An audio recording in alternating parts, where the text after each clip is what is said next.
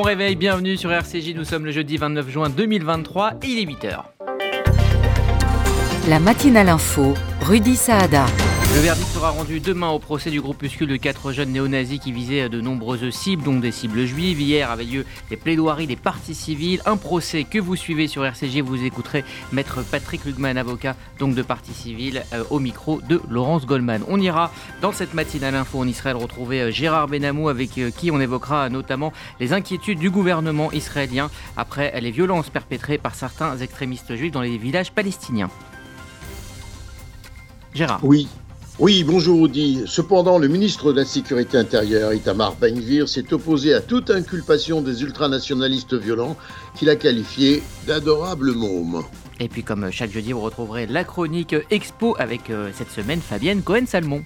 Venez découvrir l'exposition Basquiat Warhol à quatre mains à la Fondation Louis Vuitton à Paris. Et puis en fin de demi-heure, Jérôme Attal reviendra euh, comme chaque matin sur la date du jour dans l'histoire juive. Au mois d'avril, nous avons commémoré le 80e anniversaire du soulèvement du ghetto de Varsovie. Je souhaite aujourd'hui rendre hommage à une révolte moins célèbre mais tout aussi importante. Je vous en parle dans un instant. Bonjour Marc Ossifer. Bonjour Rudy, bonjour à tous. On démarre euh, cette matinale info avec le journal. Le journal Margot Siffer. Après une nouvelle nuit de violence dans toute la France et avant une marche blanche organisée cet après-midi en hommage à Naël, 17 ans, tué mardi à Nanterre après un contrôle par un policier, Emmanuel Macron convoque ce matin une cellule interministérielle de crise. Cette cellule qui a débuté à 8 heures se tient au ministère de l'Intérieur. Cette nuit, 150 personnes ont été interpellées dans toute la France, dont 77 en Ile-de-France. Plusieurs bâtiments publics ont été incendiés ou attaqués. Par ailleurs, une marche blanche aura donc lieu à 14h devant la préfecture des Qui se trouve en face de l'endroit où Naël est décédé. La première ministre Elisabeth Borne a réagi hier depuis l'Assemblée. C'est la nation tout entière qui est touchée par ce drame. C'est à la justice d'y répondre. Je connais l'engagement de nos policiers et de nos gendarmes au quotidien sur le terrain. Les images choquantes diffusées hier montrent une intervention qui ne semble manifestement pas conforme aux règles d'engagement de nos forces de l'ordre. La justice devra établir les faits. Elle a été saisie. Elle a commencé son travail. Un policier est en garde à vue. Et je souhaite, comme chacun, que la vérité soit faite le plus rapidement possible et que des réponses soient apportées.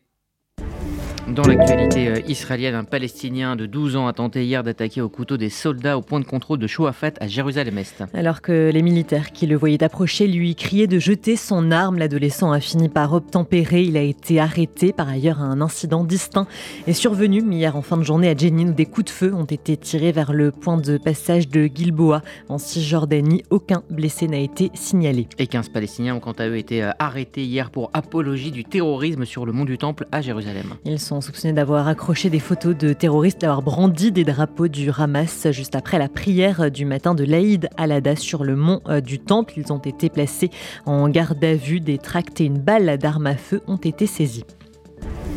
Conférence homophobe s'est tenue hier à Jérusalem après le refus de deux villes de l'accueillir.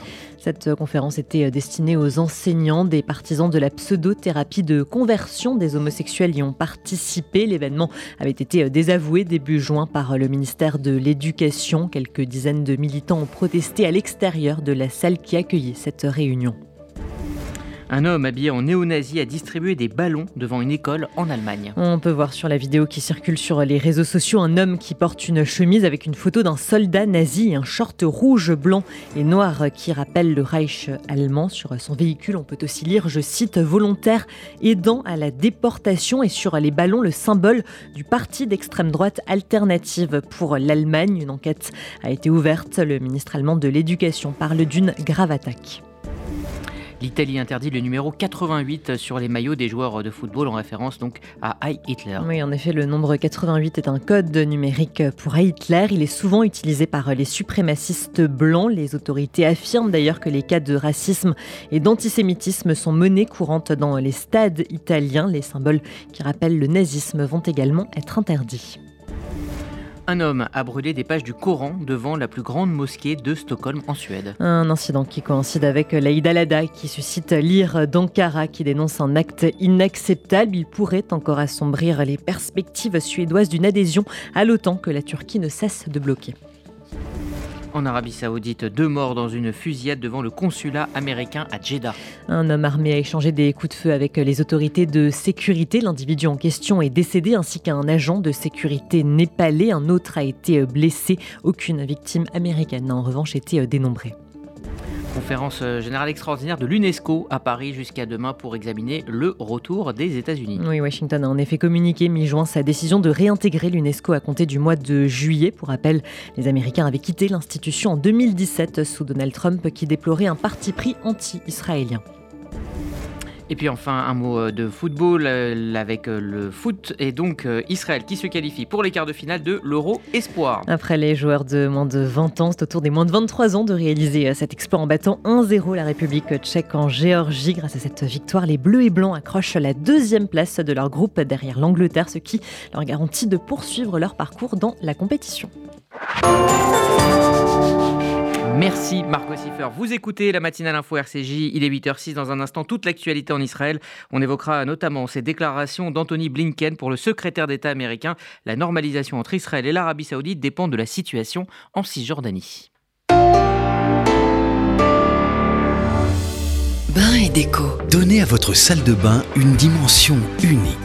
Bain et déco. Votre cuisine ne ressemblera à aucune autre. Le secret Bain et déco. Un pôle d'architectes à votre écoute qui vous accompagne tout au long de votre projet. Le plus Bain et déco. Les marques les plus prestigieuses et une seule ambition, l'exception. En neuf ou rénovation, nos propres équipes mènent votre projet de A à Z. Bain et déco, deux showrooms de plus de 500 mètres carrés, Paris 11e et Boulogne. Bain-et-déco.com Moi, euh, oui, oui, je jette de l'argent par les fenêtres. Mais uniquement sur les autoroutes. Parce que sinon, je fais appel à Best Fenêtre. De la porte d'entrée à la pergola, en passant par les volets roulants, ils s'occupent de tout. Et comme ils sont qualifiés RGE Calibat, je suis tranquille. Ah, j'ai oublié de vous dire. Avec eux, je bénéficie même des aides de l'État. Particuliers, professionnels, collectivités. Best Fenêtre, 132 rue de Bagnolet, Paris 20e. 01 43 73 36 36. Best Fenêtre, la qualité au meilleur prix. Message de Raymond Soussan, directeur général Horte France.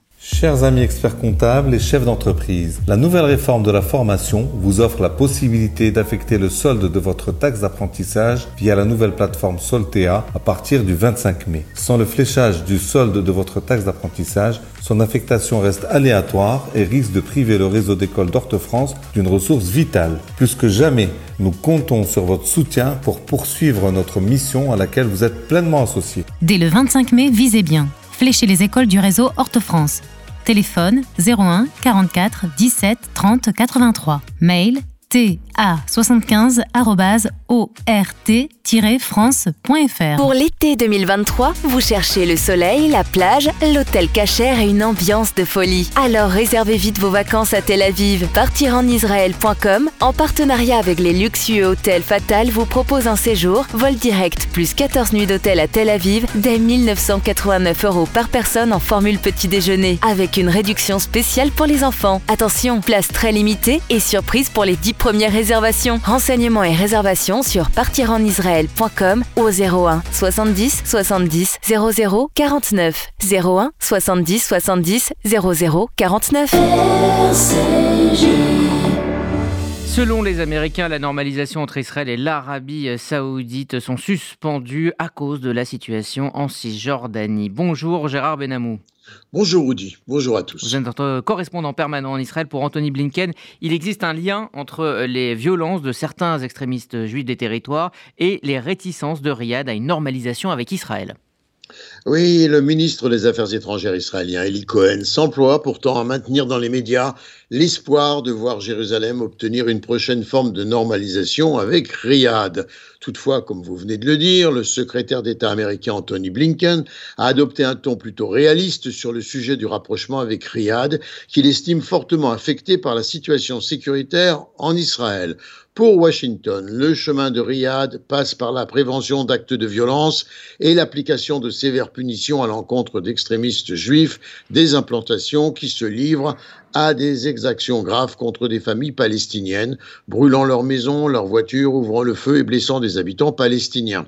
Ces ultranationalistes justifient ces attitudes en les considérant comme des actes de représailles après des attentats comme ceux commis à Eli où des Palestiniens ont tué des résidents juifs des implantations. Les Américains condamnent très sévèrement ces actes. Ils sont également un repoussoir, a estimé Anthony Blinken, sur le chemin d'un rapprochement avec l'Arabie saoudite qui souhaite conserver un positionnement de défense des Palestiniens dans le conflit qui les oppose à Israël. Il y a donc nécessité, encore évoqué Blinken, de renforcer l'autorité palestinienne dans ses moyens pour maintenir sa coordination sécuritaire avec Israël et sa représentativité. Et cette question hein, des violences des habitants juifs des territoires contre les villages palestiniens préoccupe également euh, Jérusalem.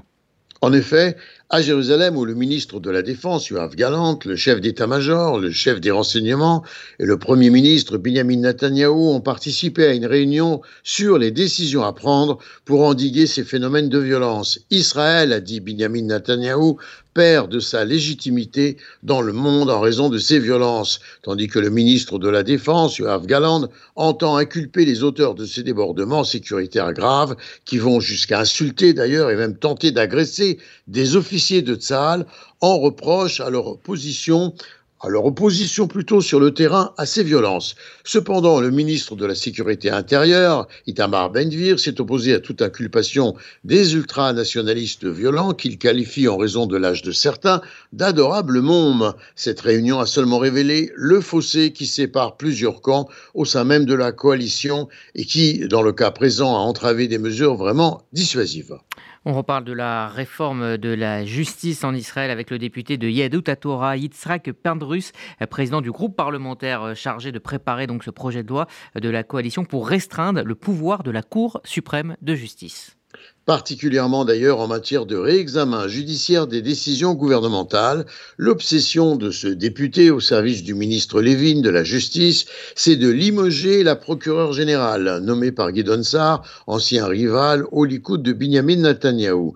Gali Baharav Miara s'est attiré la très forte hostilité du gouvernement pour s'être opposé à son projet de refonte radicale de l'appareil judiciaire. Les membres de la Knesset, de la Commission de la Constitution, du droit et de la justice en attendant, poursuivent leur délibération sur une proposition visant à interdire totalement le réexamen judiciaire des décisions prises par les responsables élus. Un projet qui porte, estime la procureure, gravement atteinte aux valeurs démocratiques fondamentales. La Haute Cour de justice va statuer aujourd'hui sur la place euh, des femmes au sein de Tsahal. En effet, et d'ailleurs, la réponse est attendue par la Haute Cour de justice. La Haute Cour a demandé à l'établissement de la défense d'expliquer pourquoi les femmes n'ont pas été intégrées dans un grand nombre d'unités d'élite de l'armée israélienne. Les juges donnent à la défense d'ailleurs jusqu'au mois de septembre pour répondre aux questions sur les limites imposées aux femmes dans le rôle de combat, et ce, malgré les programmes en cours. Et puis on parle beaucoup en ce moment euh, du euh, fétanyl, euh, cet opioïde hautement addictif. Eh bien, des chercheurs de l'université hébraïque de Jérusalem ont démontré la capacité potentielle du cerveau à réguler l'envie de consommer cette drogue extrêmement dangereuse. En effet, c'est un opioïde hautement addictif. Ces travaux pourraient ouvrir une piste, dit-on, de traitement. Le fentanyl est le principal responsable de plus de 100 000 décès annuels par overdose rien qu'aux États-Unis. Israël est également confronté à une crise des opioïdes, alimentée ces dernières années par le fentanyl, une substance au moins 50 fois plus puissante que l'héroïne. Israël est en tête d'ailleurs du classement mondial des prescriptions d'opioïdes par habitant. Et puis on termine par un sondage. Israël est le deuxième pays le plus pro-américain du monde. Selon un sondage, en effet, et la Pologne arrive en première position avec 93% d'opinion favorable, tandis que la Hongrie s'affiche comme euh, avec la note la plus basse, avec 44% seulement. Quant à Israël, eh bien, Israël se classe comme le deuxième pays le plus pro-américain au monde, et les Israéliens portent une vision des États-Unis plus positive même que les Américains eux-mêmes, selon certains critères.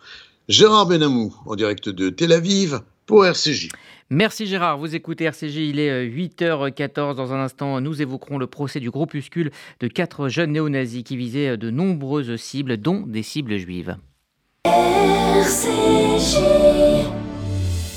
Transmettre votre patrimoine en favorisant des actions solidaires en France et en Israël, c'est possible grâce au Fonds social juif unifié. Je m'appelle Sarah. Toute ma vie, j'ai eu à cœur d'aider mon prochain. Et j'aimerais que ça continue quand je ne serai plus là. L'équipe dédiée au leg m'a très bien informée et m'a aidé dans ma démarche au mieux de mes intérêts. Ainsi, le moment venu, je sais que mon leg sera affecté selon mes dernières volontés. Le FSJU vous accompagne. Contactez Elena Atias au 01 42 17 10 55. 01 42 17 10 55. Message de Raymond Soussan, directeur général Horte France. Chers amis experts comptables et chefs d'entreprise, la nouvelle réforme de la formation vous offre la possibilité d'affecter le solde de votre taxe d'apprentissage via la nouvelle plateforme Soltea à partir du 25 mai. Sans le fléchage du solde de votre taxe d'apprentissage, son affectation reste aléatoire et risque de priver le réseau d'écoles d'Orte-France d'une ressource vitale. Plus que jamais, nous comptons sur votre soutien pour poursuivre notre mission à laquelle vous êtes pleinement associés. Dès le 25 mai, visez bien. Fléchez les écoles du réseau Horte-France. Téléphone 01 44 17 30 83. Mail ta75-ort-france.fr. Bonjour, c'est Sandrine Seban. Je vous retrouve dans Essentiel. Gilbert Montagnier, bonjour. Bonjour ma Sandrine. Le magazine culture de RCJ. Écrivain, chanteur, comédien, le maître, le génie Michel Jonas, bonjour. Pas exagérer, bonjour euh, Sandrine. On vous donne rendez-vous les lundis et mercredis de 11h à midi. À très vite.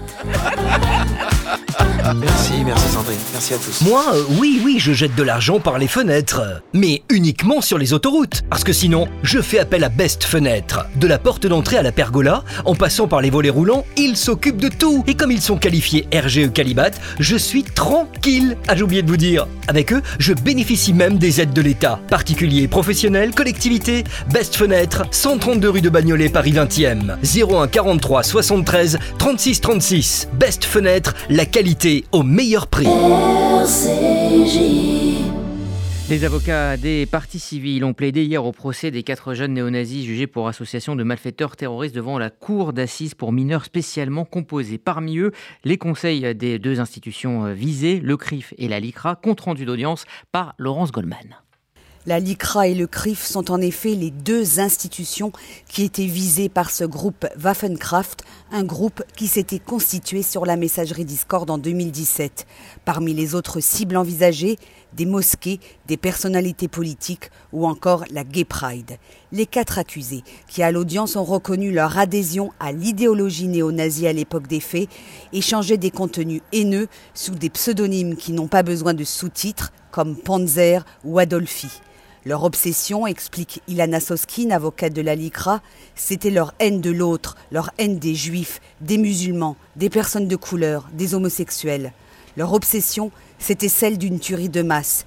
Ils sont sortis de leur monde virtuel pour passer au réel, ils ont acheté des armes, se sont entraînés dans une forêt pour favoriser ce passage à l'acte. Maître Klugman, avocat du CRIF, précise dans sa plaidoirie Alexandre Gillet, le leader du groupe, cherchait frénétiquement à se procurer des armes. Il avait écrit sur leur forum de discussion J'ai envie de faire une tuerie. Tous les accusés le décrivent comme un obsédé du passage à l'acte. Il a été interpellé en décembre 2018, deux heures après avoir cherché l'adresse du CRIF dans son GPS. Plus tôt dans la journée, on a pu voir certaines des images contenues dans l'ordinateur de l'ancien gendarme. On le voit, Kalachnikov à la main, posant devant un drapeau représentant un soleil noir, emblème des néo-nazis. Dans son manifeste partagé sur Waffenkraft, il reprend des passages entiers de Mein Kampf sur les juifs. La lycra, qui symbolise tout ce que ces gens détestent, était visée, rappelle Maître Soskin. L'adresse de ses bureaux à Tours était connue de Gilet. Il n'a pas eu besoin de Waze ou d'un GPS. Le groupe voulait frapper à l'aide d'un cocktail Molotov. Les quatre hommes avaient échangé à ce sujet sur Discord. Et puis, il y a l'obsession des armes, souligne Maître Klugman, et cet entraînement au tir en juillet 2018 pour savoir qui est déter, qui est prêt à passer à l'action. Et l'avocat de déplorer l'absence totale de courage chez ces quatre accusés dont aucun n'assume ses actes. Quand je regarde ces hommes, j'ai face à moi le Nuremberg de la lâcheté, conclut l'avocat du CRIF. Laurence Goldman pour euh, RCJ. À sa sortie de l'audience et après sa plaidoirie, Patrick Klugman, maître Patrick Klugman a répondu aux questions euh, de Laurence Goldman. On l'écoute. Maître Patrick Lugman, quels sont les éléments qui caractérisent l'association de malfaiteurs terroristes dans ce procès?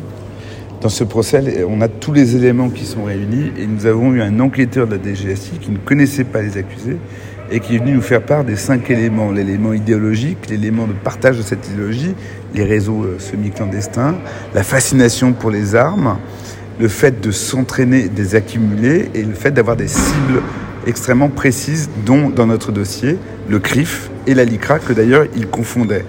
Donc nous sommes sur une AMT pure et parfaite, c'est-à-dire, c'est quoi une AMT Une association de malfaiteurs terroristes C'est une cellule démantelée avant le passage à l'acte. Je rappelle juste que le principal accusé est interpellé alors qu'il est déjà mis en examen, il est libre à ce moment-là, il vient de rentrer dans le GPS de sa voiture la localisation du CRIF et il est en train de s'entraîner en forêt et c'est à ce moment-là qu'il est interpellé. Euh, justement sur les cibles visées, vous l'avez dit, il y a le CRIF et la LICRA. Euh, pour le CRIF, Alexandre Gillet, qui est le, principal accusé, euh, a fait des recherches, on les a retrouvées dans son GPS la veille de son interpellation alors que ses armes ont été saisies et qu'il ne peut plus se déplacer à bord de sa voiture. Est-ce que vous pensez que cette cible-là, finalement, elle est crédible ou est-ce que ça relevait du fantasme de ces néo-nazis? Tout démontre que le CRIF était chez lui une cible obsessionnelle. Il a rentré sur une période de 6 à 8 mois, quatre fois. Il a fait des recherches Internet, des géolocalisations à quatre reprises sur le CRIF, dont le jour de son interpellation, où, je le répète, il est armé, il vient de s'entraîner, et il vient de rentrer le CRIF dans l'application Waze. Euh, que nous dit le profil de ces quatre accusés hein, qui sont très jeunes, qui étaient très jeunes, l'un était mineur au moment des faits, et qui disent aujourd'hui euh, à l'audience regretter leur adhésion à l'idéologie néo-nazie? On a plutôt l'impression qu'ils regrettent d'être jugés devant un tribunal qu'une réelle prise de conscience. Alors évidemment avec des degrés euh, différents selon les uns et les autres, mais vous savez ce qui est le plus questionnant dans ce dossier, ce que j'ai essayé de rappeler, c'est qu'effectivement les accusés sont très jeunes, mais vous savez, à l'époque de la Shoah, les nazis, la plupart d'entre eux, même les SS, ne connaissaient pas la réalité de la solution finale par ceux qui étaient dans les camps. Et là, vous avez des gens qui connaissent absolument ce que c'était que Auschwitz, que la, que la solution finale, que les chambres à gaz, et qui ne font que se partager comme des collecteurs des éléments de tout cela. Ça, c'est très questionnant pour une génération où on pensait que la connaissance écarterait le danger et vous avez l'un des accusés qui a été à Auschwitz, qui a visité le camp et qui en a retenu une seule chose, c'est euh, un truc un peu iconique pour faire des, photos euh, avec un, salut nazi ou avec des quenelles. C'est extrêmement perturbant. Que nous apprend euh, ce procès sur la réalité de la fachosphère et de la menace potentiellement terroriste de ces groupuscules d'ultra-droite, d'extrême droite néo-nazis? C'est euh, l'intérêt le plus grand de ce procès. La DGSI, encore une fois, nous explique qu'il y a eu 10 attentats de l'ultra-droite déjoués en France ces dernières années, et celui que nous jugeons est le dixième. 10 attentats de l'ultra-droite, et je rappelle que ceux-là, lorsqu'ils sont interpellés, se, lorsque la cellule est démantelée, ils s'apprêtent euh, visiblement à, à attenter au CRIF.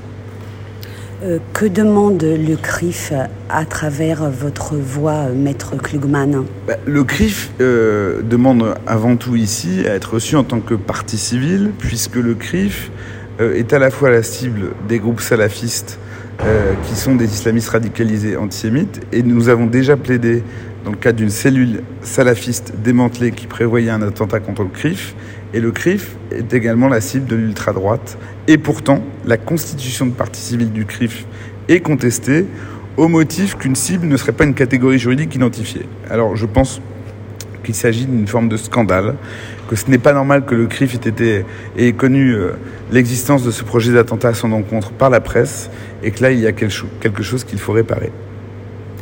Merci, Maître Klugman. Voilà, Patrick Lugman au micro de Laurence Goldman. Le verdict sera rendu euh, demain en euh, fin euh, de journée. Vous écoutez la matinale info RCJ, il est 8h24 et voici la chronique expo de Fabienne Cohen-Salmon. Expo, Fabienne Cohen-Salmon.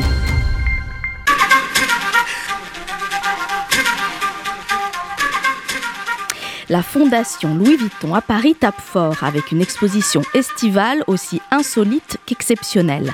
Basquiat Warhol à quatre mains s'attaque aux relations artistiques entre les deux géants de l'art du downtown new-yorkais des années 80, Andy Warhol et Jean-Michel Basquiat. C'est en 1984 que Warhol et Basquiat décident de s'associer en créant ensemble un corpus d'environ 160 toiles en un an, dont certaines comptent parmi les plus grandes de leur carrière respective et où les traits acerbes du jeune peintre dynamitent l'univers publicitaire du cinquantenaire. C'est une période courte, intense et prolifique dont la Fondation Vuitton extrait plus de 300 œuvres et documents d'archives, dont 80 toiles signées conjointement. L'exposition s'ouvre sur une série de portraits croisés, Basquiat par Warhol, Warhol par Basquiat. Elle se poursuit avec les premières collaborations. Le dessinateur Keith Haring sera alors témoin de l'amitié de ces deux esprits fusionnant pour en créer un troisième, dit-il. Andy Warhol expliquera leur démarche. Je dessine d'abord et ensuite je peins comme Basquiat. Je pense que les peintures que nous faisons ensemble sont meilleures quand on ne sait pas qui a fait quoi. Car Warhol trouve chez Basquiat un intérêt renouvelé pour la peinture. Avec lui, il se remet à peindre manuellement. Les sujets de Warhol, titres de presse, logos, servent de structure à de véritables séries expérimentales.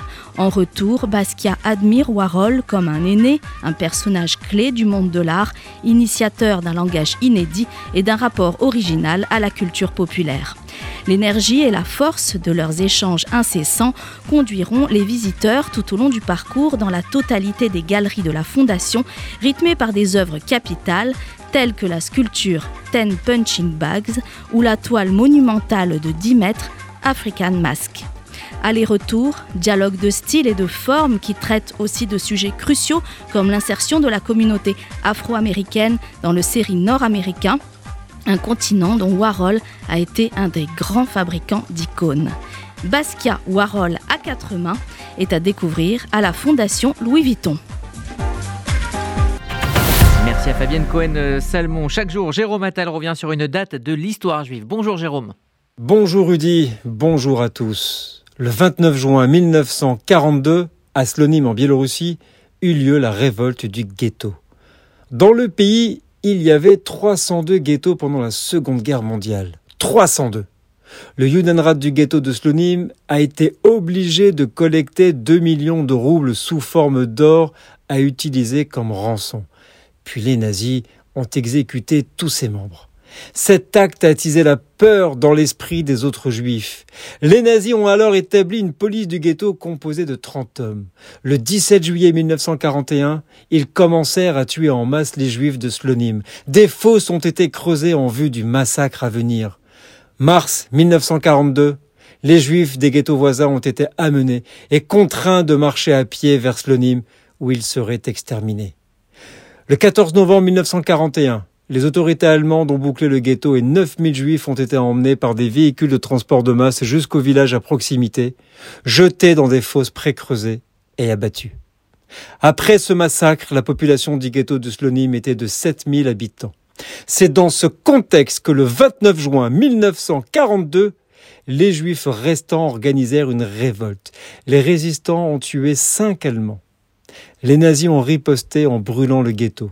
Au cours des deux semaines suivantes, l'extermination des Juifs s'est poursuivie jusqu'à ce que le ghetto soit complètement démoli. La révolte aura permis à 500 personnes de s'échapper et de rejoindre la résistance.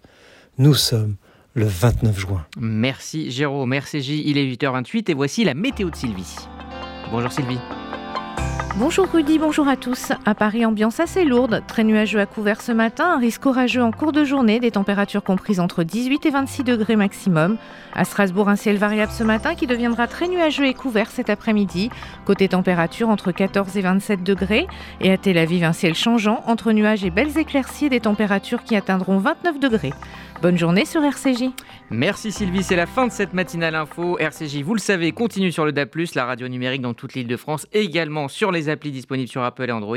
Pour la FM, rendez-vous à 11h avec un essentiel consacré à Johnny, avec comme invité Sam Bernett pour son livre Johnny Circus aux éditions de l'Archipel. On se retrouvera à midi pour RCJ Midi et hommage à Claude Sarraute, ça sera à 13h sur RCJ avec une très belle émission euh, euh, qui date de 2010 et qui sera donc rediffusée en hommage à la journaliste. Très belle journée à toutes et à tous sur RCJ.